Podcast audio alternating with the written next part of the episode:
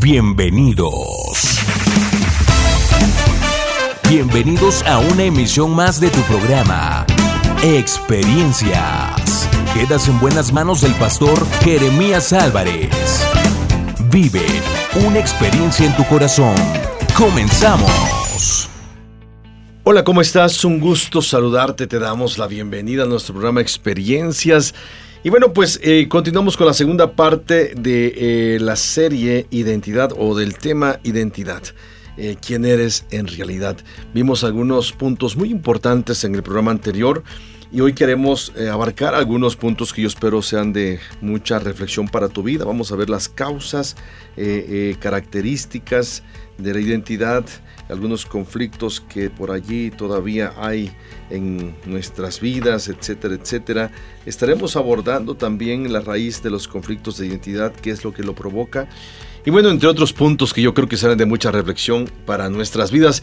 Y bueno, pues también doy la bienvenida una vez más para darle continuidad a este tema a nuestro hermano eh, Gerardo Barragán. Hermano, un gusto tenerle una vez más en Experiencias. Gracias, gracias, buenos días. Este, estamos otra vez de nuevo, estamos de vuelta. Eh, gracias, Pastor, por su invitación. Aprendimos mucho en el programa pasado y estamos de vuelta. Estamos de vuelta y hemos, nos hemos preparado un poquito más para, para ver todos los puntos que vamos a tocar, evidencias, para tocar este, las luchas, eh, para tocar varios puntos sobre este tema. Ok, yo creo que es un tema eh, excepcional, muy importante.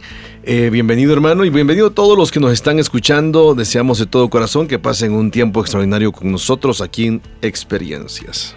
Sigue en sintonía de experiencias. Continuamos.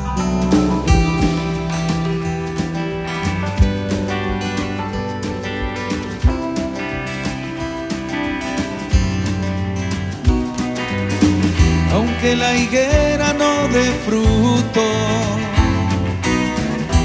ni la viña produzca uvas, si se dañara la cosecha del olivo y aunque los campos no produzcan alimento y si faltaren las ovejas del corral con todo yo me alegraré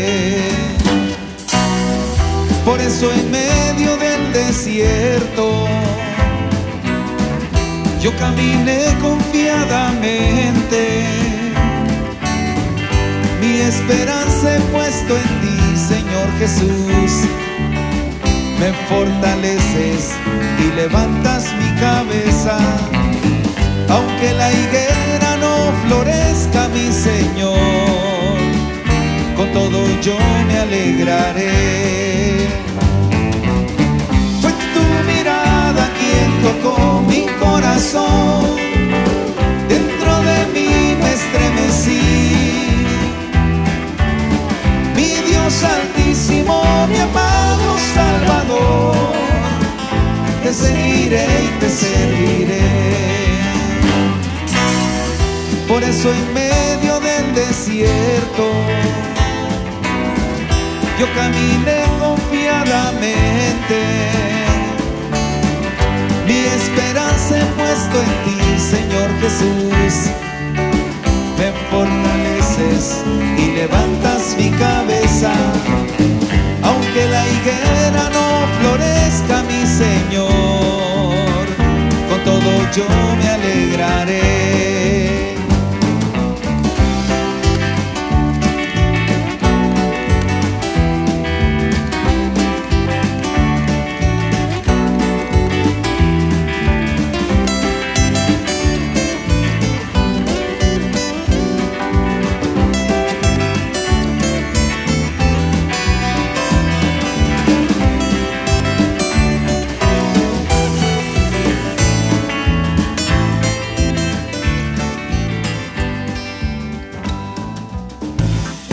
regresamos con más música y comentarios a través de experiencias.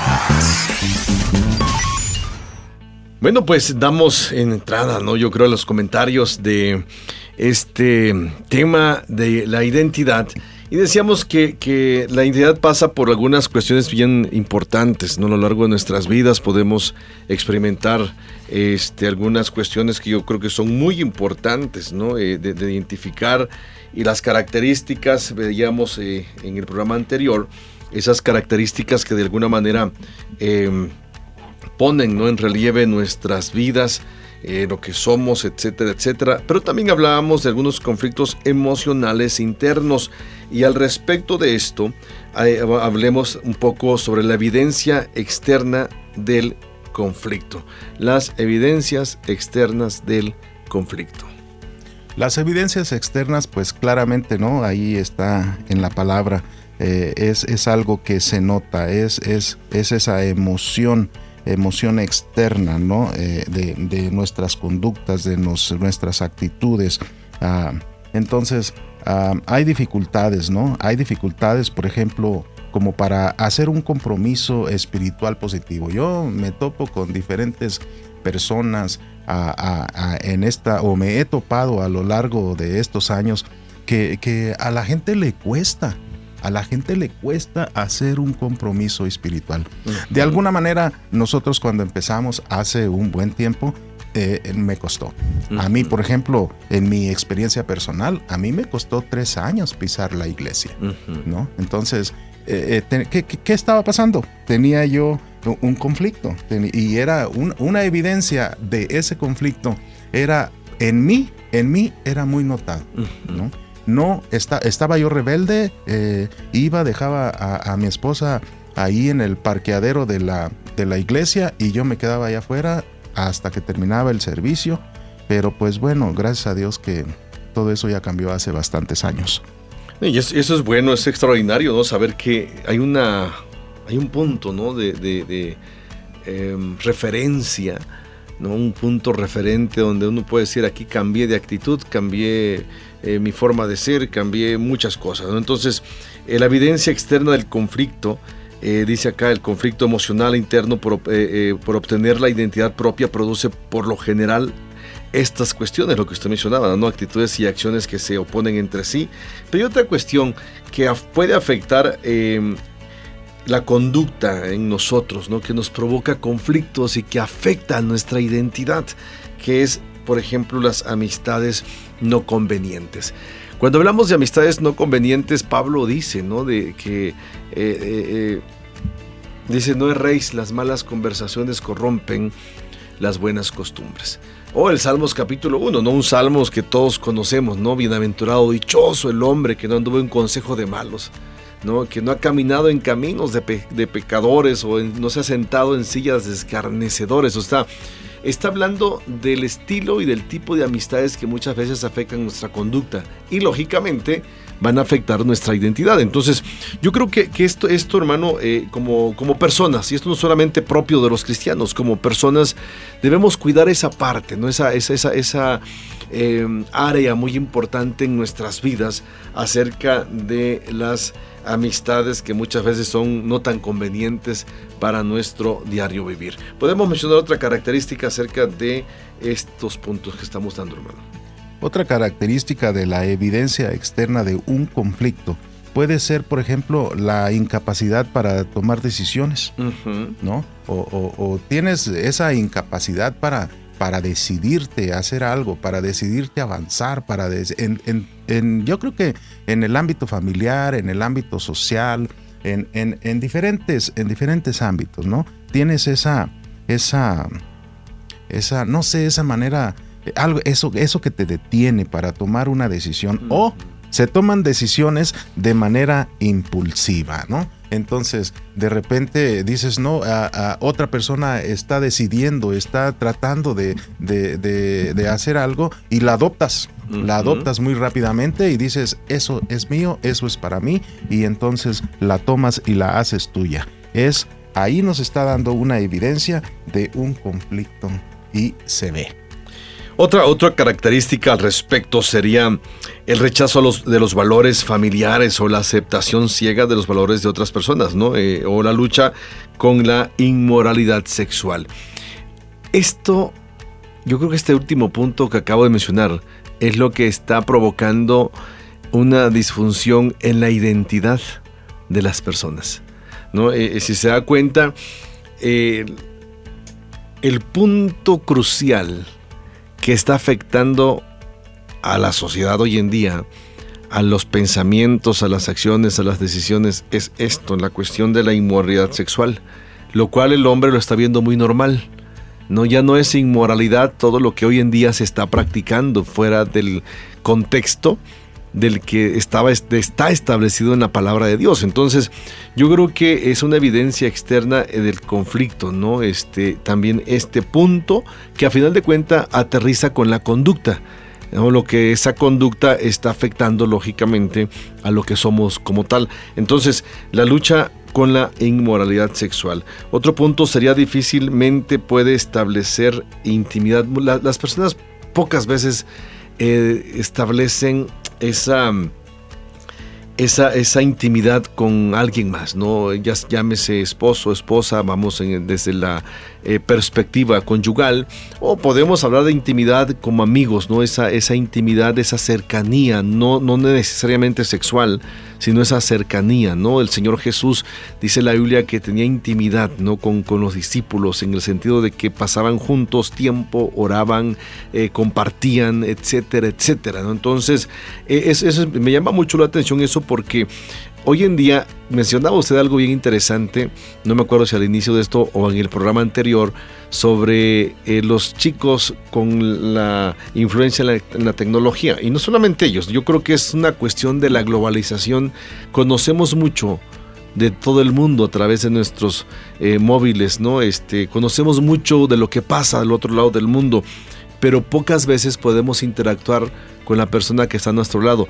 A mí me ha pasado, por ejemplo, con personas que en, un chat, y digo, todos los que nos chateamos en el WhatsApp, es muy fácil poner este eh, un jajaja y poner un, monito ahí, un, icono de alguien que se está riendo y nos imaginamos, no sé si le pasa a ustedes, a mí yo me imagino a la otra persona del otro lado de, mi celular. Que se está riendo. que se está riendo. El problema, el problema es que cuando yo lo veo, lo veo en persona, no es la misma con la que yo platico.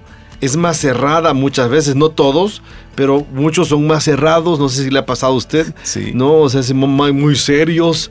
Y uno dice, ¿dónde están las risas que luego me compartía pues, por, por WhatsApp? Entonces, eh, se pierde, ¿no? Esa parte de establecer esa cercanía y esa confianza, esa comunicación con otras personas. Entonces, yo creo que es una característica también de esa identidad afectada que muchas veces eh, lo, hemos nosotros usado, hemos canalizado, mejor dicho, eh, a través de las redes sociales o a través de la tecnología, hemos, hemos escondido lo que verdaderamente somos, ¿no? Esa máscara, como decíamos en el programa anterior. Hay muchas evidencias, ¿no? Hay, hay, hay muchas cosas que nos muestran eh, evidencias de un conflicto de identidad. Por ejemplo, por ejemplo, algo muy marcado y algo que se está viendo ahorita en estas fechas es con los jóvenes. Estos jóvenes que, por ejemplo, ya están saliendo de secundaria. ¿no? Están teniendo un problema, están teniendo problemas para ver así, a ver qué van a estudiar, para escoger una carrera, hacia dónde van a ir. Yo lo puedo ver, eh, eh, lo pude ver, por ejemplo, con mi hija cuando salió de la secundaria, ahora ya terminó su prepa, pero tengo otra que ahí va también. Entonces hay problemas y no nada más sucede con nosotros en la familia, sucede también con con, todo tipo de gente para tomar decisiones. de, eh, no quiere decir que ya tienes 30, 40 años y ya no estás haciendo nada. Hay gente que se sigue preparando, pero aún en, en esta edad está teniendo problemas para hacer una decisión de, de, buscar algo más en qué prepararse. Nosotros mismos en la iglesia nos damos cuenta que, los, que hay problemas con los hermanos porque están teniendo una dificultad para poder prepararse para seguir adelante en las cosas de Dios. Por ejemplo, en el discipulado, ¿no? Yo soy, estoy dando clases de maestro, soy maestro en, el discipulado en mi iglesia y, veo una dificultad para tomar una decisión, para venir a prepararse una o dos horas para el servicio en la iglesia. Sí, exacto. Yo creo que difícilmente pueden este, escoger, como usted dice, una carrera. Hay una incapacidad para proponerse metas a largo plazo. Cuando tenemos problemas con la identidad, eh, ese problema existencial, tenemos problemas con las metas, algo que yo sí pugno, ¿no? De muchas, por muchas formas, pues, principalmente con los chicos precisamente de la iglesia o mi, mis hijas, ¿no? siempre digo, se visualizan a dónde quieren llegar, cómo quieren llegar, cuándo quieren llegar las metas tienen que darse a, corto, mediano y largo plazo. Yo siempre digo, nadie puede llegar a una meta a largo plazo si no tiene una meta a corto o a mediano. Siempre yo digo, las metas a corto y a mediano plazo son a base de las metas a largo plazo. No son como el escalafón para llegar lejos. Entonces, yo creo que, eh, eh, hoy en día tenemos esa, esa, ese problema. ¿No? Y eso está generalizado. A nivel social tenemos ese problema. Santiago 1.8 dice, el hombre de doble ánimo es inconstante en todos, sus, caminos. Y yo creo que esto nos tiene que llevar, repito, a, pensar, a reflexionar sobre estas características, sobre evidencias externas del conflicto. ¿no? Mencionábamos eh, este, la actitud y acciones que se oponen entre sí, dificultad para hacer un compromiso espiritual positivo, amistades no conveniente, incapacidad para tomar decisiones o se toman decisiones de maneras impulsivas, el rechazo de los valores familiares o la aceptación ciega de los valores de otras personas, entre otros puntos que te compartimos en este segmento. Te invitamos para que no te vayas, es quédate con nosotros en experiencias. Sigue en sintonía de experiencias.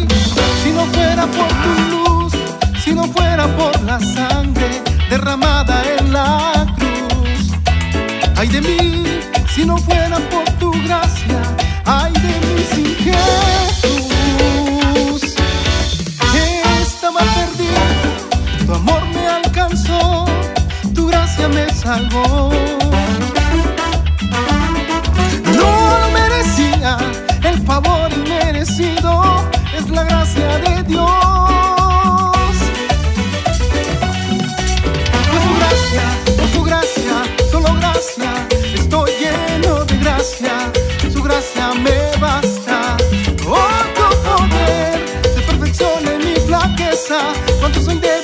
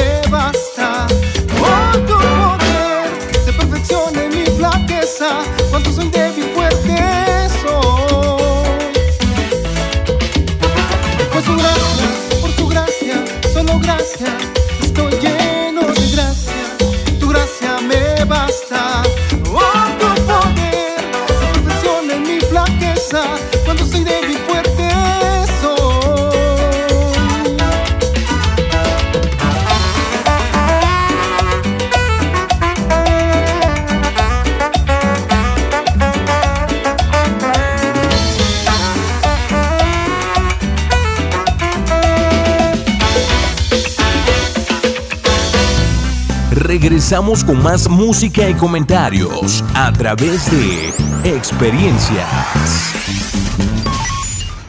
Bueno, pues estamos en la segunda parte de, nuestro, de nuestra serie, La Identidad. Eh, ¿Quién eres en realidad?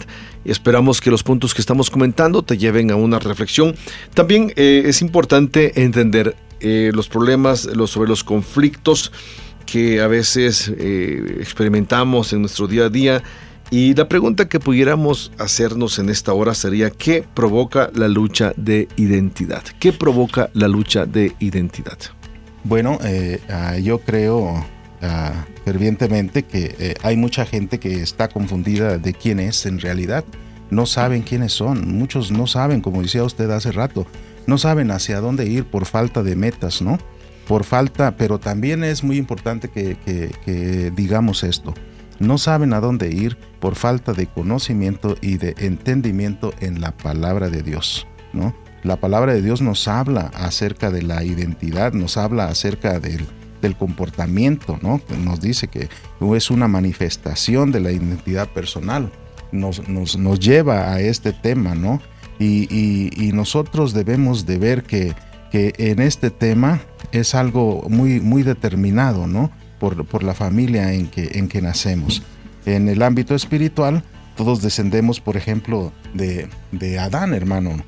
Nadie, nadie que ha nacido en la familia de Adán tiene la capacidad de vivir como, como Dios quiere que viva, ¿no? Pero, pero sí, sí, déjeme decirle que sí a todos los que nos escuchan, que es posible tener una nueva vida espiritual, que es posible eh, en la persona de nuestro Señor Jesucristo.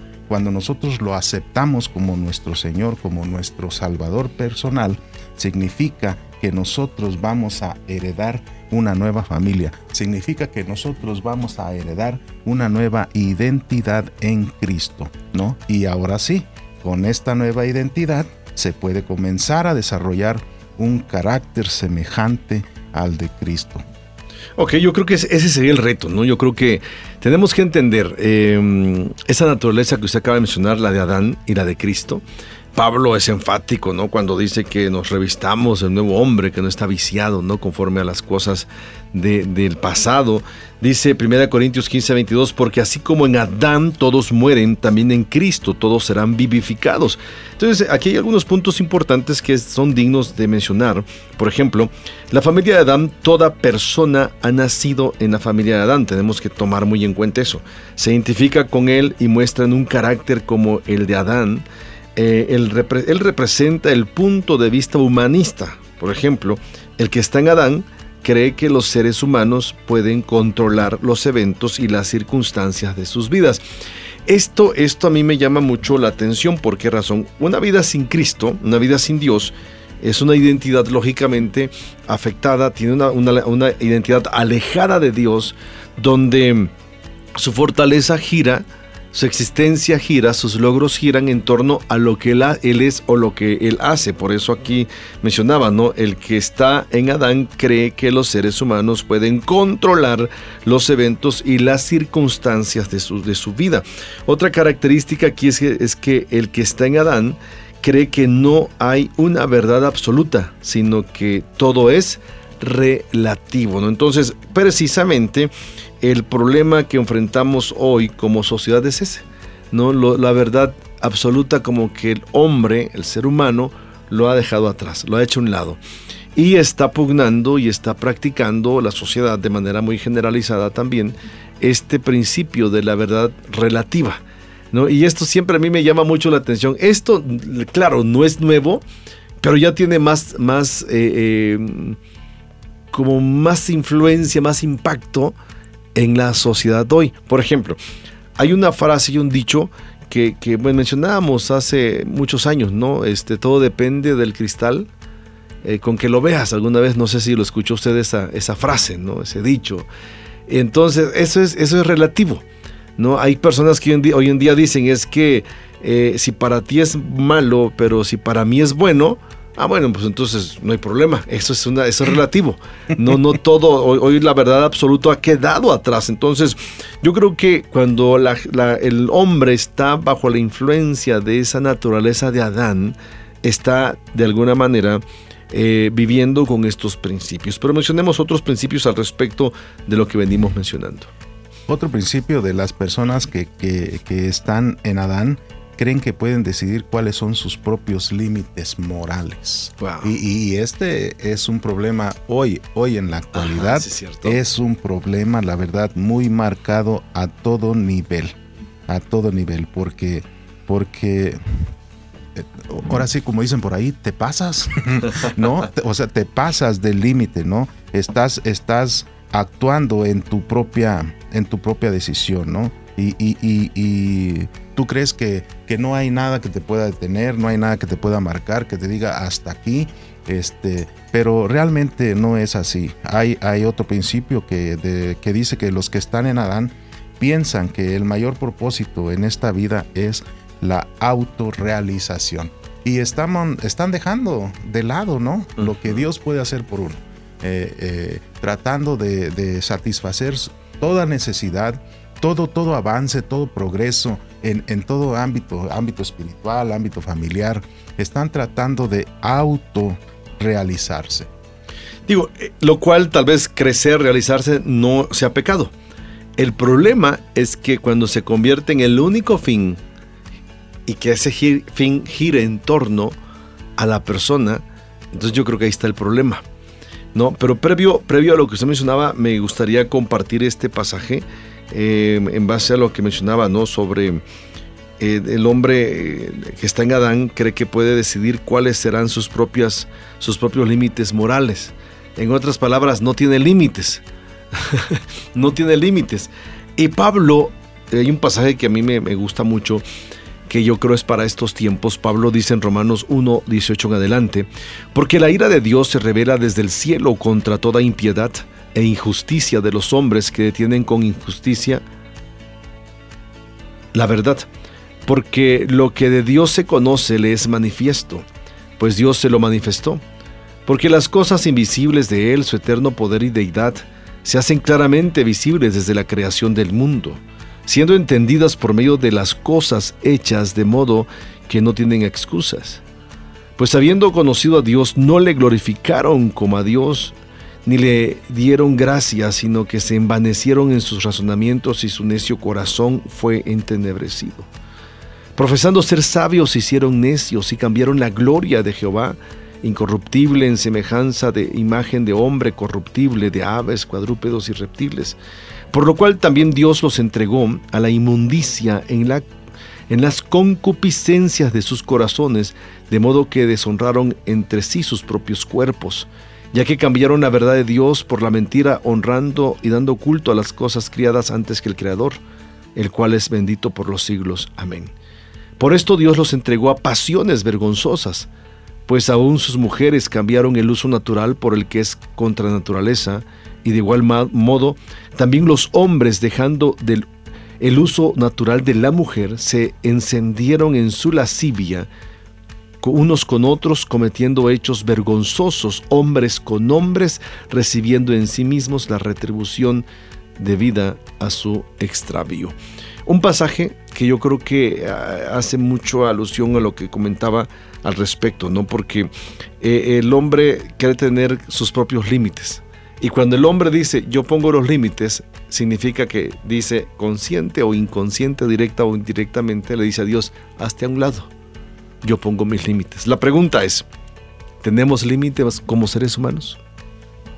Sí tenemos límites como seres humanos. Yo, bueno, creo que debe de haber límites. Ah, debe haber límites. Debe haber límites, porque a causa de eso vienen los conflictos, vienen los problemas, vienen, vienen muchas cosas que, que muchas veces nosotros realmente no, no, realmente no estaríamos deseando para nuestra vida, para nuestra familia, para nuestro entorno social, para nuestra eh, en la iglesia, ¿no? Entonces sí creo que debe de haber límites, pero pero es cosa de cada uno, de cada corazón. Así es. De que tú decidas de que tú decidas quitarte de la silla y dejarle la silla a, nuestro Creador, a nuestro Padre Celestial, para que realmente Él pueda controlar, Él tome el control de los límites que debe de haber en nuestra vida eh, para nuestro beneficio. Exacto. Y bueno, pues otra, otra característica sería el que está en Adán cree que puede decidir cuáles serán sus propios límites morales, ya lo mencionábamos. Estar en Adán significa que hemos heredado todo lo que él era. Por tanto, como el pecado entró en el mundo por un hombre, y por el pecado la muerte, así la muerte pasó a todos los hombres por cuanto todos pecaron, según Romanos 5:12. Ahora, la familia de Cristo es interesante, ¿no? Dios ha hecho posible que una persona pueda obtener una nueva identidad al sacarla de la familia de Adán y adaptarla, adoptarla en la familia de Cristo. Todo el que está en Cristo experimenta un nuevo nacimiento. Por ejemplo, respondió Jesús y le dijo, De cierto, de cierto os digo, le dijo a Nicodemo, el que no naciere de nuevo no puede ver el reino de Dios. Juan 3:3. También recibe un nuevo corazón, el hombre recibe un nuevo corazón. Os daré un corazón nuevo y pondré espíritu nuevo dentro de vosotros y quitaré de vuestra carne el corazón de piedra y os daré un corazón de carne. Ezequiel 36, 26. ¿Puede conformarse el carácter de Cristo en nosotros? Claro que sí, versículo 29 de Romanos 8 eh, dice, porque a los que antes conoció también los predestinó para que fuesen hechos conformes a la imagen de su Dios, para que Él sea el primogénito entre los muchos hermanos. Yo creo que eh, esto es importante, o sea, cuando estamos en Adán, lo que usted mencionaba, ¿no? Hay muchas cuestiones que giran en torno al hombre. En otras palabras, eh, el hombre es el centro de su existencia cuando está, estamos en Adán. Y estar en Adán significa estar sin Cristo, estar sin Dios, estar sin esperanza, ¿no? Eh, gobernar nuestras propias vidas. Pero cuando estamos en Dios, las cosas cambian, hermano. Así es, las cosas cambian. Cuando nosotros estamos en Cristo, entonces nosotros estamos en una nueva naturaleza, estamos en una eh, eh, en un momento donde nosotros podemos percibir que Dios es el que va a tener el control de nuestras vidas, como decía yo hace ratito, ¿no? Entonces, eh, todo lo que pasa, todos los eventos, todas las circunstancias que, suceden a nuestro alrededor, ya estando nosotros en Cristo, entonces podemos nosotros percibir. Algo que no pasaba cuando nosotros estábamos en Adán. Eh, gracias a Dios que nosotros ya estamos en Cristo. Aleluya. gracias a Dios, la verdad que sí, porque yo siempre digo, lo mejor que nos puede haber pasado y lo mejor que le puede pasar al ser humano es caminar con Dios caminar con su Creador, caminar con su Salvador, etcétera, etcétera. Espero que eh, eso te esté llevando a una reflexión, te esté bendiciendo. Te invitamos para que no te vayas, quédate con nosotros en experiencias. Eh, estamos abordando el tema sobre la identidad, hoy una segunda parte con respecto a este tema. Sigue en sintonía de experiencias. Continuamos. Familias fuertes en tiempos difíciles. Hola, ¿cómo estás? Un gusto saludarte. La palabra de nuestro Dios dice en el Salmos capítulo 32, versículos 1 en adelante, Bienaventurado aquel cuya, transgresión ha sido perdonada y cubierto su pecado. Bienaventurado el hombre a quien Jehová no culpa de iniquidad y en cuyo espíritu doy engaño. Mientras callé, se envejecieron mis huesos en mi gemir todo el día. De la serie Tiempo de Renovación la bendición del perdón.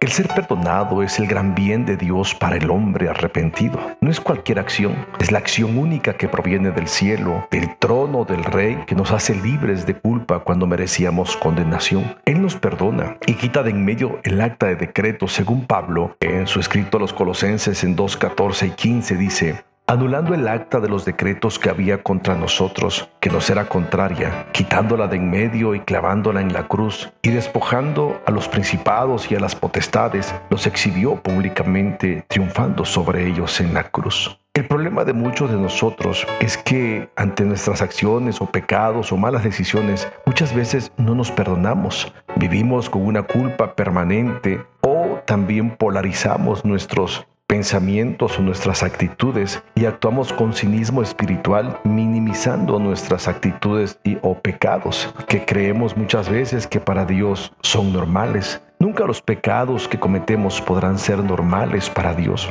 Podrán ser normales o comunes para nosotros, pero para nuestro Dios jamás serán normales. Por eso la invitación que el Señor hace a través del profeta Isaías en 1.18 es, vengan ahora, Vamos a resolver este asunto, dice el Señor. Aunque sus pecados sean como la escarlata, yo los haré tan blancos como la nieve. Aunque sean rojos como el carmesí, yo los haré tan blancos como la lana. Si tan solo me obedecen, tendrán comida en abundancia, pero si se apartan y se niegan a escuchar, la espada de sus enemigos los devorará. Yo el Señor he hablado. Debemos tener muy en claro que el perdón va antecedido del arrepentimiento.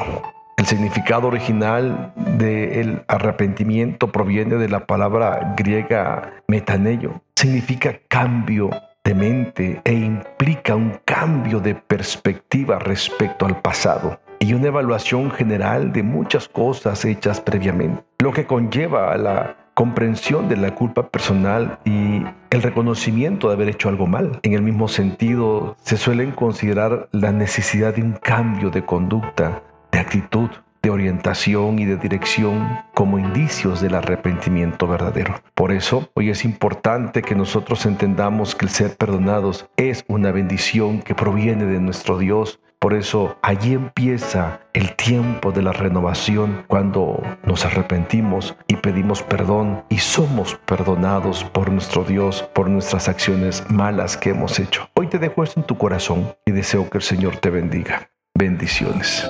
Familias fuertes en tiempos difíciles. Regresamos con más música y comentarios a través de experiencias. Muy bien, eh, te decíamos que nuestra identidad eh, es importante. La pregunta que está al, aire es, em, ¿somos, conocemos realmente lo que somos o quiénes somos? Cuando Dios nos creó, dice la Biblia que nos dio una identidad nos hizo diferentes a toda la creación. ¿Y sabes qué es lo que marcó la diferencia? La esencia, esa, esa presencia de Dios en la vida del hombre. Dice la Biblia que Dios sopló aliento de vida en el hombre. Si tú te percatas en la creación, en ninguna otra creación Dios eh, eh, trabaja con sus manos o da aliento de vida. Con todo lo que Dios creó, Dios daba la palabra y sucedía. Pero cuando Dios creó al hombre, él dijo, hagamos al hombre nuestra imagen y semejanza, y formó, dice la Biblia, del polvo de la tierra al hombre. Y luego le dio un soplo de vida. O sea, Dios puso en el hombre imagen, semejanza y eternidad. Eso es lo que nos da identidad, la presencia de Dios en nuestras vidas. Lo peor es que en estos días, en la... Eh, eh, em, en ese conflicto de identidad en el que está el hombre hoy en día, el ser humano hoy en día, pierde o está tan lejos de esa esencia primaria con la cual Dios lo creó. Y bueno, pero decíamos hace un momento, ¿no? Las, algunas características de las personas que están en Adán y ahorita vamos a terminar de comentar esas características de las personas del ser humano que tiene como tal cuando está en Cristo. Dice Proverbios 16:4, todas las cosas ha hecho Jehová para sí mismo, y aún al impío para el día malo. Hermano, el que está en Cristo es hecho libre por medio de la verdad. El que está en Cristo tiene una oportunidad de, salir de, de, un lecho, de salir de, un estancamiento, de, volver a empezar, de tener una nueva vida, de muchas cosas, pero es por medio de la verdad esa libertad no es por medio de otra cosa. Muchas veces la gente anda buscando eh, eh, salir o ser libre de, tantas cosas, de tantos problemas, de, por otros medios. Pero en realidad la Biblia nos marca y nos dice que hasta al impío lo ha puesto para, para el día malo. Exacto. Y bueno, y hablar de libertad en Cristo, cuando nosotros recuperamos esa identidad que se había perdido en el, en el Edén, dice la Biblia que en Juan 8:31 al 32 de manera enfática dice, dijo entonces Jesús a los discípulos que habían creído en él, si vosotros permaneciereis en mi palabra, seréis verdaderamente mis discípulos y conoceréis la verdad y la verdad os hará libres, ¿no? Qué extraordinario, qué interesante es esto, saber que, que podemos ser libres en Cristo Jesús. Y bueno, pues otra característica, ¿cuál sería, hermano? Otra característica del que está en Cristo eh, nos la desarrolla, por ejemplo, aquí en Salmos 119.4, dice, tú te encargaste de que sean muy guardados tus mandamientos. El que está en Cristo sabe que el propósito más importante en la vida es cumplir la voluntad de Dios. Así es. Dice, el que está en Cristo conoce los obstáculos morales que se deben seguir para tener un comportamiento piadoso, ¿no? Por eso el salmista menciona el pasaje que usted menciona, ¿no? Tú encargaste que sean muy guardados tus mandamientos como tal. Y bueno, pues yo creo que cuando nosotros nos percatamos de todo esto y entendemos estos propósitos que tenemos afines, vamos a hacer las cosas correctamente, ¿no? Yo creo que eh, si hablamos de propósitos y de, identidad, eh, debemos nosotros tomar muy en cuenta que esa identidad tuya tal vez ha sido afectada, mi estimado hermano, amigo que nos estás escuchando, tal vez has tenido conflictos, ¿no? Entre si permites que tu vida gire en torno a ti, a, a lo que dice otra gente, a tus, a tus, no sé, conocimientos, o permitirás que gire en torno a lo que Dios es y a lo que Dios dice en su palabra. Cuando nuestras vidas la ponemos en las manos del Señor, las cosas cambian abruptamente hay un cambio radical y le damos sentido, le damos valor, le damos identidad y propósito a nuestra existencia. Créeme, por eso el Señor Jesús dice, vengan, vengan a mí todos los que están trabajados y cargados, yo les voy a dar descanso. Pero no solamente eso, ¿no? Jesús dijo en Juan 14, 6, yo soy el camino, soy la verdad, soy la vida.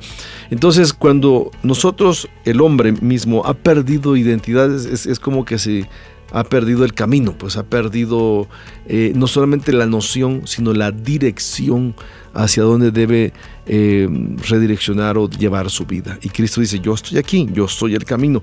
Y bueno, pues hay, algunas, raíces, algunas raíces de los conflictos que muchas veces este, tiene o provocan esa, esa ese conflicto en la identidad, ¿no? la raíz de los conflictos de identidad.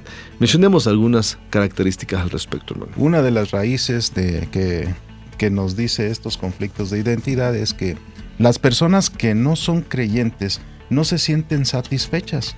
¿Por qué? Porque han decidido seguir en, en la familia de Adán, seguir en esa, en esa identidad vieja, ¿no? Seguir en esa en esa naturaleza que viene de Adán, esa naturaleza que nosotros hemos heredado. Eh, siguen luchando, por ejemplo, por cumplir eh, necesidades, siguen luchando, viviendo con sus propios recursos, con su, con esa, en esa naturaleza. Los creyentes también pueden estar insatisfechos por no entender que su identidad ahora se encuentra en la persona de Cristo.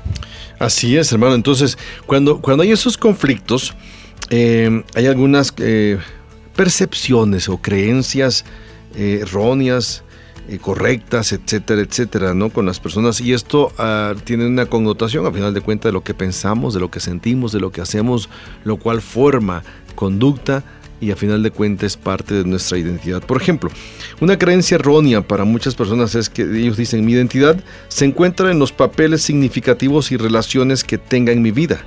Estaré satisfecha cuando la gente me perciba como una persona de éxito. Imagínense, o sea, y hay personas que buscan eso, ¿no? Este, un, lugar, un momento de éxito, aplausos, y de esa manera sienten que son lo máximo y que eso les da identidad, ¿no? Eh, ah, digo, mucha, he escuchado muchas veces a muchos artistas que dicen que el alimento, ¿no? Para el artista son los aplausos. Por eso cuando no les aplauden, se sienten traumados. Cuando alguien no reacciona a lo que dicen, se sienten traumados.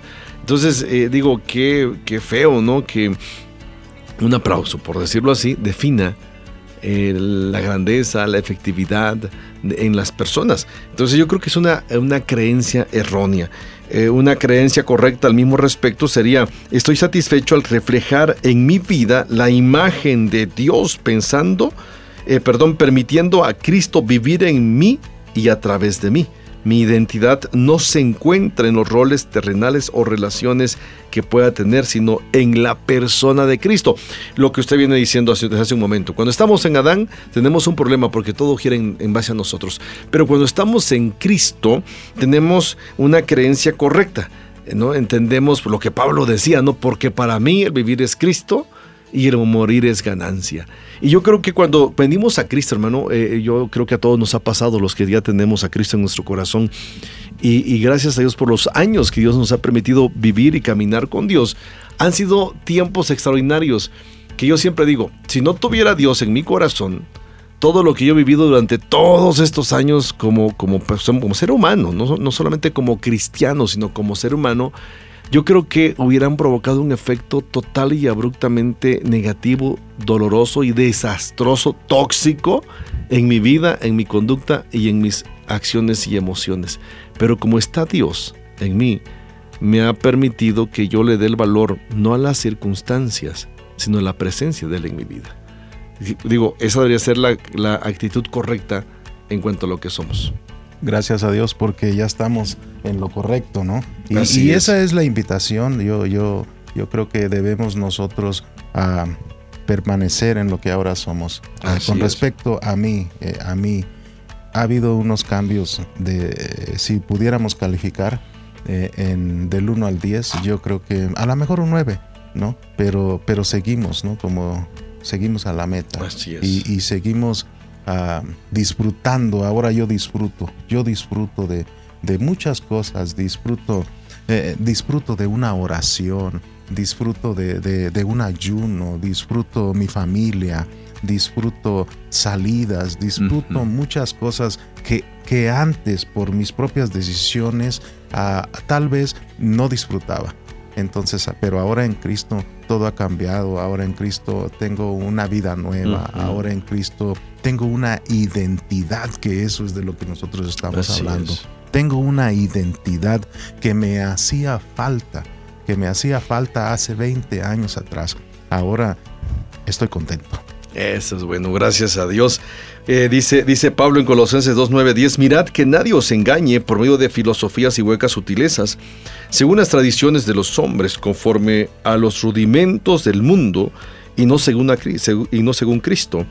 Porque él habita, en él habita corporalmente toda la plenitud de la deidad de Dios. Y esto es extraordinario, ¿no? Bueno, pues yo creo que, que esto es muy importante tomar muy en cuenta la raíz de los conflictos de identidad, ¿no? Las creencias erróneas, las creencias correctas, etcétera, etcétera. Y ahí por ahí queremos, hay una, hay una, este, una ilustración, ¿no? Del, del, eh, sobre el, el- el- un águila y una eh, perdices, no es otro tipo de, de, de aves, ¿no? De. Este, no sé si quiera comentar usted esa, esa ilustración al respecto. Me llamó mucho la atención esa, esa historia, ¿no? Esa analogía de lo que muchas veces somos. Las águilas y las perdices. Dice que eh, había, había una vez un aguilucho, ¿no? Que, que cayó del suelo desde lo alto de un peñasco, donde se encontraba su nido. El pequeño dice se encontraba dando vueltas ahí en la tierra cuando de repente se topa con un grupo de perdices. Eran criaturas bondadosas y, generosas, así que adoptaron al que había caído, ¿no? Adoptaron al que estaba dando vueltas ahí en la tierra, al indefenso, lo adoptaron a este aguilucho eh, bajo sus alas y le enseñaron todo lo que necesitaba saber, por ejemplo, para, para sobrevivir, ¿no? Le enseñaron todas eh, a estas, estas perdices, le enseñaron a buscar, por ejemplo, comida, le enseñaron a buscar semillas Mm, para mm. poder vivir cuando él eh, tal vez estuviera solo y sintiera hambre, pero sin embargo, aunque, aunque la aguilita eh, comía y se llenaba y, y se satisfacía de toda esta necesidad de hambre, todavía sentía como una extraña sensación de hambre dentro de su corazón y poco a poco fue creciendo, fue creciendo y así ah, que comenzó a agitar sus alas y, a tratar de moverse, pero no lo hacía bien, lo hacía con torpeza de un lado a otro. Por supuesto que se veía algo grotesco, ¿no? ¿Y, qué es lo que pasaba? Las perdices, sus hermanitos, a quienes los habían adoptado, pues se reían y se burlaban de, de sus alitas cuando apenas comenzaron a, a hacerse enormes y, ridículas porque se veía diferente en este entorno, ahora sí que en este entorno familiar de aves, se veía diferente, por eso se burlaban de él. Para ellas era ridículo, se burlaban, ¿no? Él no podía ah, mantenerlas pegadas a su cuerpo, no podía moverlas eh, como lo hacían todos los demás, ¿no? Entonces, de hecho, cuanto más crecía, menos se parecía al resto del grupo. Y yo creo que eso le, le causaba un conflicto. Mientras tanto, ah, hubo una preocupación ahí en el grupo, hubo una preocupación de, de, de, las hembras del grupo que comenzaron a tener esta preocupación en forma maternal por lo raro, lo raro que se veía este aguilucho, ¿no? Y, y, y, aquel extraño ser, al reprenderlo, lo hicieron sentir un poco mal, lo hicieron sentir con más vergüenza y lo que lograron es, es confusión. Confusión, más confusión para este aguilucho que estaba en un entorno que no era su entorno en el de que debería de estar. Y con frecuencia el aguilucho en crecimiento veía hacia arriba, volteaba hacia el cielo y observaba las águilas maduras y como que sentía algo en su corazón, como que como que quería elevarse muy alto por los cielos. Entonces su corazoncito latía por ese deseo de volar así. Pero uno, uno de sus amigos uno de sus amigos ancianos en ese momento, cuando estaba mirando al cielo, se cacaraqueaba diciendo, no, no, no, no, no, no, cálmate, en realidad eso no es bueno, porque lo que tú estás pensando, lo que tú quieres hacer, este, ser como ellos, eh, ellos son buitres, como que le decía aguas, ¿no? Eh, ten cuidado, no, no, no, no estés pensando en eso, tú, tú, tú no formas parte de, de ellos, tú no eres como ellos. Entonces, derrotado, frustrado, el aguilucho creció eh, hasta la madurez, ¿no? Y, sin haber más, y sin haber querido ah, levantar sus alas, se sentía mal, ¿no? Jamás levantó el vuelo, pero había algo en su corazón, había algo que, que trataba con su corazón de, eh, de ser una buena perdiz, pero era muy infeliz. No sabía por qué, pues no sabía, estaba perdido, no sabía quién era. Y un día estaba caminando y estaba paseando por la pradera, yo me lo imagino como que estaba hasta chiflando, arrastrando sus, sus enormes alas y se encuentra con un sabio, se encuentra con un búho que le preguntó desde su rama en aquel árbol, ¿quién eres tú? Le dijo, ¿quién eres tú? ¿Y qué estás haciendo? El águila le respondió, soy una pésima perdiz, por lógico, por cómo se sentía, por lo que traía en su corazón. He tratado tantas veces, pero nunca hago nada bien. Y el viejo búho le respondió, tu, tu problema es que no sabes quién eres. Te has hecho como las perdices, pero tú en realidad eres una águila. Y las águilas fueron creadas para volar por los cielos y no como lo que tú estás haciendo, caminando en la tierra. Nunca serás feliz si sigues viviendo aquí abajo en la tierra. El águila abrió los ojos grandes, grandes y como pudo y por primera vez supo que era en realidad.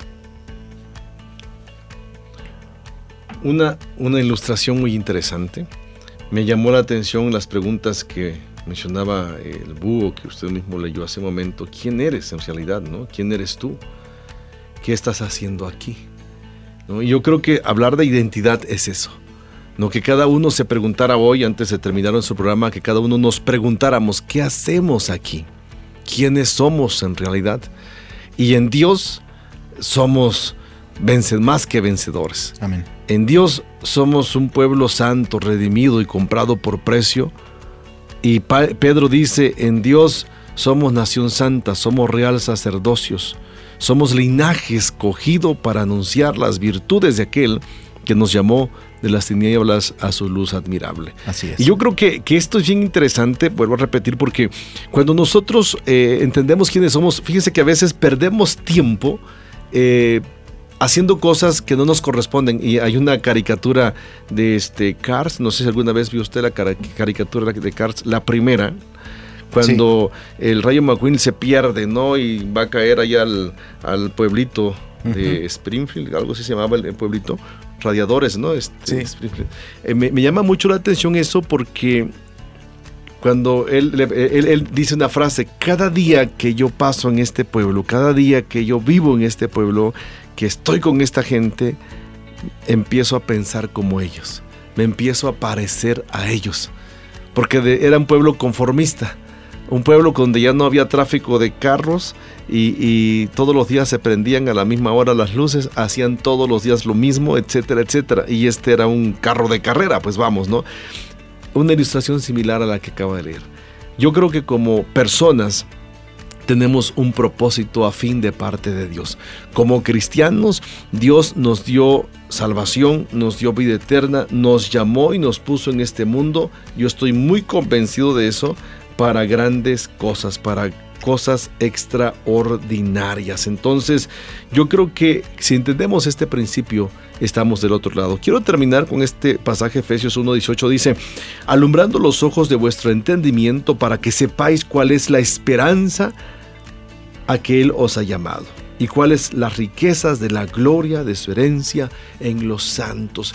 Entonces, descubrir nuestra identidad, preguntarnos quiénes somos, qué hacemos aquí, y no, no, es, no de desde la perspectiva existencial, sino qué somos. Yo creo que hay una respuesta. Somos hijos de Dios, somos comprados por precio, somos creados y estructurados para grandes cosas y somos puestos en este mundo para comprender eh, de parte de Dios sus caminos, los cuales son más altos que los nuestros y los sus pensamientos más más grandes que los nuestros. Entonces, yo creo que cuando entendemos nuestra identidad en Cristo, algo glorioso empieza a suceder. Espero que estos comentarios te hayan ayudado, te bendigan y hermano, pues gracias por haber estado con nosotros una vez más en experiencias.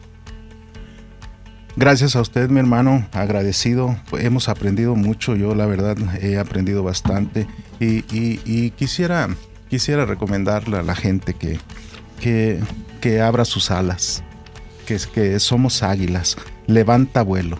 El, el cielo es el límite.